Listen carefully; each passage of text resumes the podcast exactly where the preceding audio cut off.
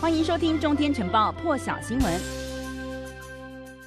好，我们就要来看到欧盟呢是在今天表示哦，至今这个成员国呢其实是已经捐赠超过了有三百万剂的疫苗给世界各国。如何捐赠呢？主要是透过一个这个欧洲民事保护机制。这个机制呢是欧盟内部的一套机制哦，方便这些成员国来协助一些遇到紧急灾难的国家。欧盟呢最多也会负担到百分之七十五的运输费用。那么从这个新冠疫情发生以来呢，呢，欧盟的成员国已经利用了这套机制呢，捐出了大量的口罩啦、防护衣、消毒液等等的这些医疗设备。而当中呢，这个斯洛伐克啊，就表示说呢，他们要捐赠有一万剂的疫苗给台湾。欧盟的这个危机处理特使雷纳席奇就表示呢，让所有人都能获得疫苗，对打败全球的疫情呢，是一件相当重要的事情。而根据这个欧盟统计呢，成员国透过这套机制哦，捐出去的疫苗呢。已经超过了三百万剂了。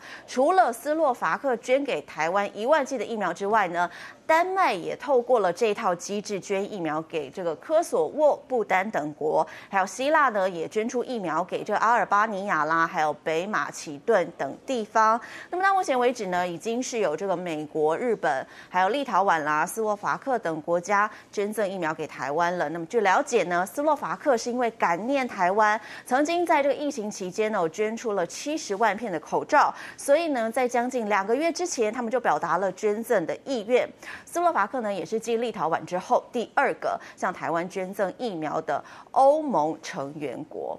讲到疫苗呢，就要来看到、哦、这个路透社报道说呢，泰国的卫生部表示，英国的这个药厂阿斯特捷利康呢，是已经要求将原定出货要给泰国的有六千一百万剂的疫苗呢。交期要延长五个月，好消息一出呢，恐怕会让这个泰国缓慢的疫苗接种进度雪上加霜，因为泰国呢制造。AZ 疫苗的配送国家呢，包括了台湾。那么对此呢，台湾卫福部的次长薛瑞元是表示呢，将会持续密切关注这件事情。不过，阿斯特捷利康药厂呢，十五号晚间是宣布说，此后的数个星期到数个月之内呢，将会陆续交付更多的疫苗。到明年初这段期间呢，都会按照既定的时程。供应台湾将近九百万剂的疫苗，药厂也表示呢，这个昨天晚间发出的声明和泰国供呃泰国厂的供应状况没没有关系。而另外，日本的厚生劳动省呢是打算要下修美国莫德纳疫苗的可接种年龄，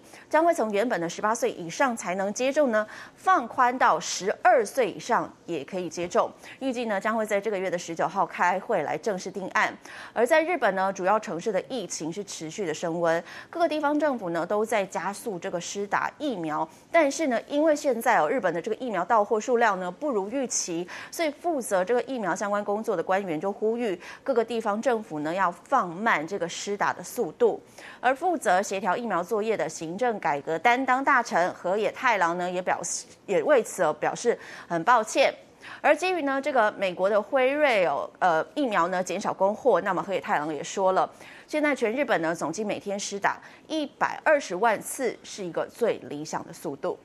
好，另外一个焦点要来看到的是哦，菲律宾总统的发言人罗奎呢是表示，截至十四号为止呢，已经有超过一千四百零七万名菲律宾人至少施打了一剂新冠疫苗。那么总统杜特地呢也将再度拍摄宣传广告，要鼓励菲律宾的民众来接种疫苗。那么这也将是杜特地第二次拍摄宣传影片，鼓励民众要去施打疫苗了。菲律宾的民调机构呢，呃，有一个叫做社会气象站的民调公司，那么六月底的时候就调。调查发现，这个受访的菲律宾民众当中呢，有百分之四十五的人愿意接种疫苗，百分之二十四的人呢是不确定的，只有百分之二十一是不愿意。显示呢，菲律宾的民众接种疫苗的意愿有明显提高了。一起来看一下杜特蒂先前为此拍摄的宣传影片。I invite all our kababayans to be vaccinated at the earliest possible opportunity because This is the most, if not the only way, effective way to defeat the COVID-19 pandemic.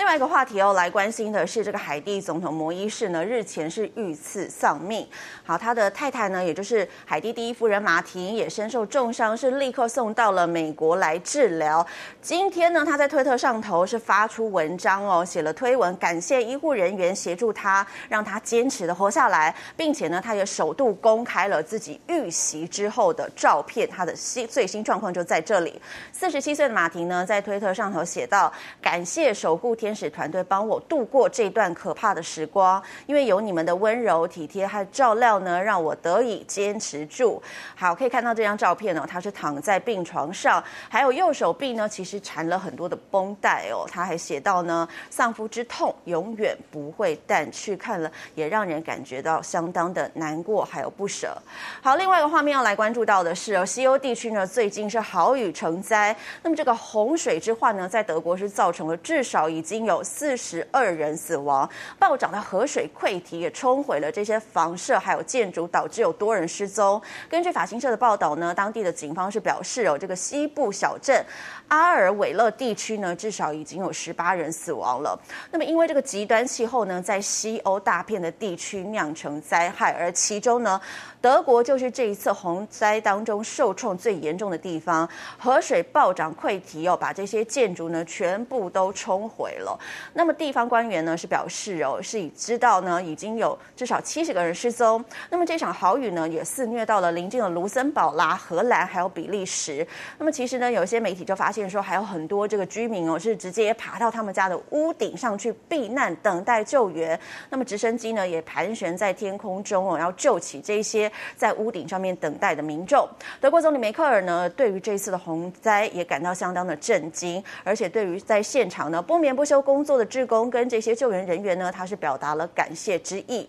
在德国人口最多的北兰茵西法利亚邦呢，他的首长拉谢特是已经取消了这个党内会议哦，到了灾情的现场视察这个现场的状况。而在这个地方呢，是有十五呃十三万五千户的家庭已经因为这个洪灾停电了。那么当地的环境部就警告说呢，随着这个豪雨持续的往下降哦，莱茵河跟这个当地的一些河川呢，暴涨水位将会持续上升，也提醒民众要多加的注意。更多精彩国际大师，请上中天 YT 收看完整版，也别忘了订阅、按赞、加分享哦。